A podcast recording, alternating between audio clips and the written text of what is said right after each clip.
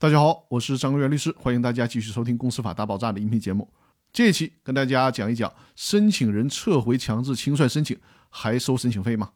我们今天学习的是清算纪要的第二十一条，这条呢是关于申请人撤回强制清算申请的时候，申请费退费的规定。咱们还是先来看一下这一条的原文。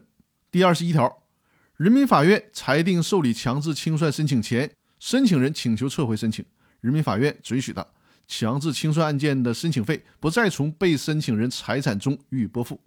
人民法院受理强制清算申请后，申请人请求撤回申请，人民法院准许的，已经从被申请人财产中优先拨付的强制清算案件申请费不予退还。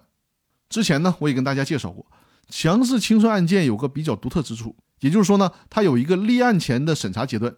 如果是在审查期间申请人撤回申请的。那这个时候，人民法院还没有裁定是否受理强制清算案件，没有对公司财产进行清点，也没有指定清算组，因此说呢，实际清算的活儿都还没开始干，因此申请人撤回清算申请，在这个阶段还没有产生任何的清算费用，所以说呢，不用计收申请费。那你看这个规定还是非常讲理的。根据这条会议纪要的规定，强制清算案件一旦立案了，处理的方式就与前面的不同了。